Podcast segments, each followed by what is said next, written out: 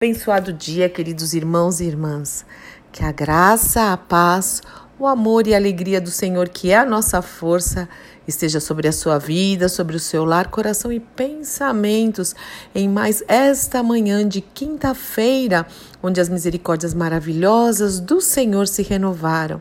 Louvado, engrandecido, adorado seja o nome do nosso Deus e Pai. E hoje, às quintas-feiras, é o dia em que eu compartilho com vocês conteúdos preciosos para a minha vida, que fazem a diferença, que fizeram a diferença, que me edificaram. E hoje eu quero compartilhar uma palavra muito bendita da Joyce Meyer que fala sobre alegria. Como eu gosto dessa palavra alegria, porque a alegria do Senhor é a nossa força. A gente já começa a oração falando isso, né? Mas existem os roubadores de alegria.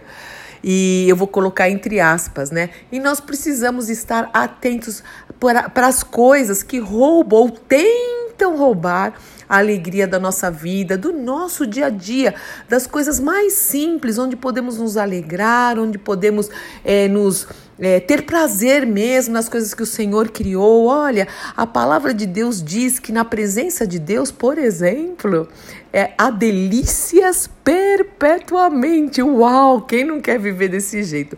Então eu vou parar de falar um pouquinho aqui, ok? E, e vamos é, ser ministrados por essa palavra. Presta atenção.